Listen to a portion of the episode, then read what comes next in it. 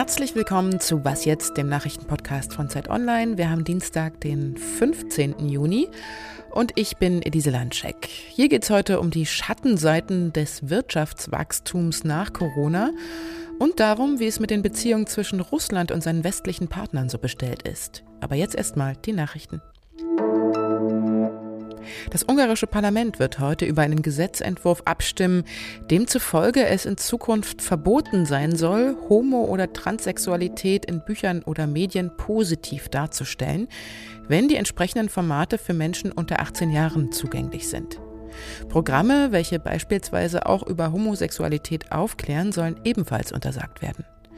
Menschenrechtsorganisationen haben den Entwurf bereits als Zensur nach dem Vorbild einiger russischer Gesetze verurteilt. Sie fürchten außerdem eine Gefährdung der seelischen Gesundheit von LGBTIQ-Jugendlichen. Die Bestätigung des Gesetzes gilt aufgrund der Mehrheit von Viktor Orbáns Fidesz-Partei als gesichert. Covid-19, Klimaschutz, Handel und Investitionen, das sind nur einige der Themen, die auf dem heutigen Gipfeltreffen zwischen der EU und den USA angesprochen werden sollen. Der Präsident des Europäischen Rates, Charles Michel, sowie Kommissionspräsidentin Ursula von der Leyen treffen dabei auf den US-Präsidenten Joe Biden. Am Mittwoch, also morgen, steht eine weitere Begegnung an. Biden trifft dann den russischen Präsidenten Wladimir Putin. Redaktionsschluss für diesen Podcast ist 5 Uhr. Der Lockdown ist vorbei, die Beschränkungen fallen, zum Beispiel sind die Läden wieder offen, sehr zur Freude der Einzelhändler. Während die Passantenzahlen in deutschen Fußgängerzonen deutschlandweit um bis zu 90 Prozent zurückgegangen sind, messen die Laserscanner, die an vielen Haupteinkaufsstraßen angebracht sind, seit Mitte Mai wieder sehr viele Menschen. In Hamburg, Hannover oder Dortmund ist es jetzt schon wieder so voll wie vor Corona und in Frankfurt sogar noch voller. Es wird also wieder eingekauft. Das verspricht der deutschen Wirtschaft ordentlich Wachstum, aber dieses Wachstum hat, wie wir auch vor Corona gesehen haben, nicht nur positive Seiten, sondern auch schädliche, zum Beispiel für die Umwelt. Lisa Nienhaus ist Wirtschaftskorrespondentin der Zeit und hat sich diese doch sehr komplexe Frage mal genauer angesehen. Hallo Lisa. Hallo Elise. Die Pandemie hat ja eine gigantische Wirtschaftskrise ausgelöst, je nach Messung vielleicht sogar die größte seit dem Zweiten Weltkrieg. Kommt denn jetzt das neue Wirtschaftswunder und alles wird ganz schnell wieder aufgeholt? Was gibt es da für Prognosen? Die meisten Ökonomen rechnen damit, dass wir tatsächlich Ende dieses Jahres oder sogar schon Anfang nächsten Jahres wieder auf dem Niveau von vor der Krise sind beim Bruttoinlandsprodukt. Ob dann das Wirtschaftswunder kommt, das ist die große und interessante Frage. Das Wirtschaftswunder, das bezieht sich auf die 50er, 60er Jahre. Damals hatten wir ähm, dauerhaft, fast dauerhaft über zwei Jahrzehnte Wachstumsraten, die lagen dann immer jährlich zwischen drei und zwölf Prozent. Ich glaube, ganz so doll kann es nicht werden, weil wir auch nicht ganz so viel aufzuholen haben. Also die Pandemie hat nicht so viel zerstört wie der Zweite Weltkrieg, zum Glück. Aber ähm, es können schon ein paar gute Jahre kommen und die meisten Ökonomen rechnen halt schon damit, dass das Wachstum jetzt auch noch ein paar Jahre weitergeht. Hängt allerdings natürlich an, an vielen Faktoren und insbesondere in Deutschland auch an der ökologischen Frage. Hm. Jetzt haben ja viele darauf gehofft, dass man diese gute Seite der Pandemie auch danach beibehalten könnte, nämlich, dass die Menschen weniger fliegen, weniger konsumieren und damit eben auch der Umwelt weniger schaden. Ist denn das realistisch? Aktuell eher nicht. Also die Leute ähm, sind nicht so zufrieden mehr gewesen im zweiten Lockdown und wollen deshalb mehr konsumieren wieder. Sie wollen wieder Geld ausgeben, sie wollen wieder rausgehen, sie wollen wieder fliegen. Das geben alle Umfragen so her und das bedeutet, dass sie der Umwelt natürlich erstmal nicht weniger schaden, weil die Wünsche in andere Richtungen gehen. Hm, also das Bewusstsein quasi hat sich nicht nachhaltig verändert oder es ist quasi dann der fromme Wunsch, aber letztendlich, wenn es um die Umsetzung geht, dann dann klappt das nicht. Genau, die meisten Leute würden immer zustimmen, dass man was tun muss gegen den Klimawandel. Da gibt es sehr hohe Zustimmungsraten, aber wenn es dann darum geht, da selber was für zu machen, ist die Bereitschaft nicht so wahnsinnig groß. Das heißt, es braucht schon, wenn man sie dazu bewegen will, gewisse Mittel, wie beispielsweise einen höheren CO2-Preis, wo die Leute dann quasi automatisch auf die Preise reagieren und dann weniger fliegen. Es geht nicht von allein durch Einsicht, weil es in der Corona-Pandemie so schön war, machen wir das jetzt so weiter. Viele kleinere und mittlere Unternehmen haben ja durch die Krise fast alles verloren. Ihnen hilft jetzt quasi nur noch dieses Wachstum, also dass Leute bei ihnen Reisen buchen, Klamotten einkaufen oder viel konsumieren.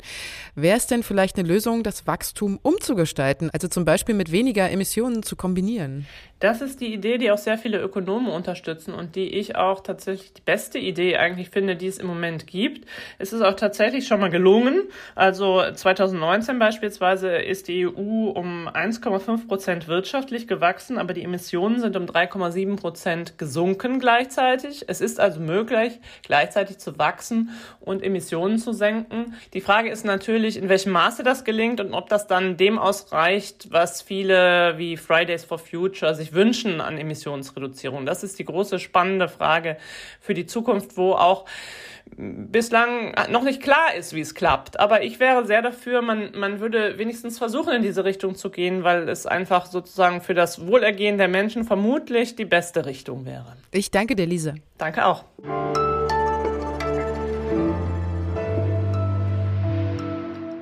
Und sonst so? Drei Tage und drei Nächte soll Jona im Bauch eines Wals ausgeharrt haben, so steht es jedenfalls in der Bibel.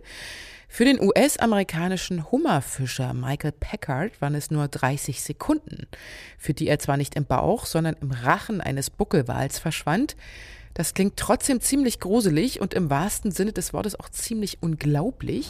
All of a sudden I just felt this huge bump and everything went dark. I couldn't believe I got out of that. Beim Tauchen vor Cape Cod sei es plötzlich ganz schwarz um ihn herum geworden, erzählt Packard einem lokalen Kamerateam hinterher.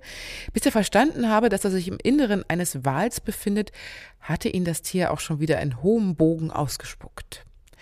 Es gibt wohl tatsächlich Zeugen dafür, nämlich Forscher an Bord des Nachbarschiffs, die gesehen haben, dass Packard zum Tauchen von seinem Boot ins Wasser sprang und dann seine Luftbläschen plötzlich verschwanden.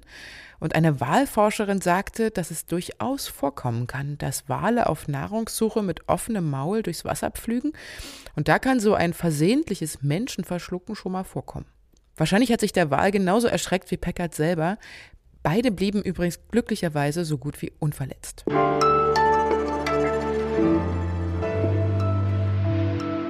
In Genf treffen morgen US-Präsident Joe Biden und sein russischer Amtskollege Wladimir Putin zum ersten Mal aufeinander. Sein Ziel ist es, so sagte Putin, bei diesem Treffen einen direkten Dialog aufzubauen und quasi wiederzubeleben. Denn die Beziehungen zwischen Russland und dem Westen sind, diplomatisch formuliert, gerade nicht die besten.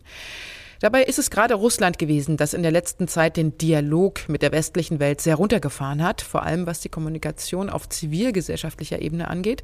Ausdruck dafür ist zum Beispiel das 2015 beschlossene Gesetz für unerwünschte Organisationen, das im Mai dieses Jahres auch drei deutsche NGOs getroffen hat, die sich für den deutsch-russischen Austausch eingesetzt haben. Simone Brunner hat sich für Zeit Online dieses zerrüttete Verhältnis mal genauer angesehen. Hallo Simone.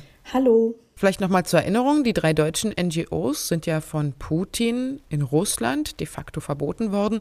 Mit welcher Begründung eigentlich? Also die offizielle Begründung von der Generalstaatsanwaltschaft war also, dass die Aktivitäten dieser NGOs die Grundlagen der verfassungsmäßigen Ordnung und die Sicherheit der russischen Föderation gefährden würden. Das klingt ja schon mal sehr dramatisch. Ähm, aber das sind ja eigentlich NGOs, die direkt den Austausch zwischen Russen und Deutschen fördern, Freiwilligendienste vermitteln und so weiter. Was diese NGOs aber auch machen, und darum geht es da eigentlich, ähm, sie kritisieren immer wieder die russische Regierungslinie, wie etwa die Annexion, völkerrechtswidrige Annexion der Krim.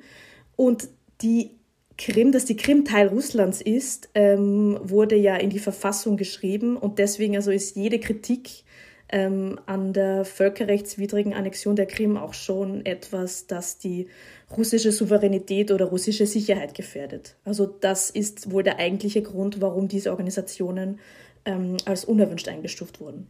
Jetzt waren ja nicht nur deutsche NGOs betroffen, sondern seit Inkrafttreten des Gesetzes zum Beispiel auch mehrere US-amerikanische und kanadische Organisationen, die ihre Dependancen in Russland haben. Hat Putin da nicht Sorge vor diplomatischen Verwerfungen oder weiß er, dass er da nichts zu befürchten hat? Ja, also ähm, diese NGOs, ähm, die gibt es ja dann weiterhin, die sind ja nur in Russland dann verboten worden. Also was die Situation aber für russische NGOs an sich ist ähm, viel schwieriger und dramatischer dramatischer. Ähm, und diese Verbote helfen dann auch mit, das noch für diese russischen Partnerorganisationen noch schwieriger zu machen. Es gibt ja abgesehen von diesem, von diesem Gesetz über unerwünschte Organisationen auch ein Gesetz, das ähm, Organisationen zu ausländischen Agenten macht oder einstufen kann. Das betrifft russische NGOs, ähm, die dann eigentlich an ihrer Arbeit gehindert werden und ähm, als vom Ausland gesteuert dargestellt werden. Wenn Putin jetzt vor dem Gipfel davon spricht, den Dialog mit dem Westen, also zum Beispiel den USA, wieder aufbauen zu wollen, wie ernst meint er denn das? Ja, was, was wir bei Putin wissen, also Worte sind immer das eine und Taten sind das andere. Ich denke, wir dürfen das jetzt auch nicht überbewerten. Also weder Joe Biden noch Putin haben aber jetzt im Vorfeld davon gesprochen, dass das jetzt ein großer Reset oder ein großer Neustart der Beziehungen wird. Ich glaube, das können wir nicht erwarten. Ich glaube, was für Putin einfach wichtig ist, äh, ist zu zeigen, dass er international eben nicht isoliert ist, trotz dieser ganzen Kritik an, an der Nawalny-Vergiftung vom Vorjahr oder auch an der Belarus-Politik und auch an den harten Repressionen, die es derzeit in Russland gibt. Also dass Putin da einfach auf der Weltbühne quasi agiert ähm, mit dem US-Präsidenten. Also das ist auch mehr ein Symbol oder ein Signal auch ähm, für Putin, das wichtig ist. Danke, Simone. Danke, sehr gerne. Und das war's mit Was jetzt für heute. In unserem Update um 17 Uhr hören Sie mich wieder mit weiteren Infos des Tages. Und unsere Mailadresse für Ihre Fragen lautet wie immer wasjetzt.zeit.de. Und den Anmeldebutton für unser Podcast-Festival an diesem Sonntag finden Sie unter zeit.de-festival. Tschüss, sagt Ihre Elise Landcheck.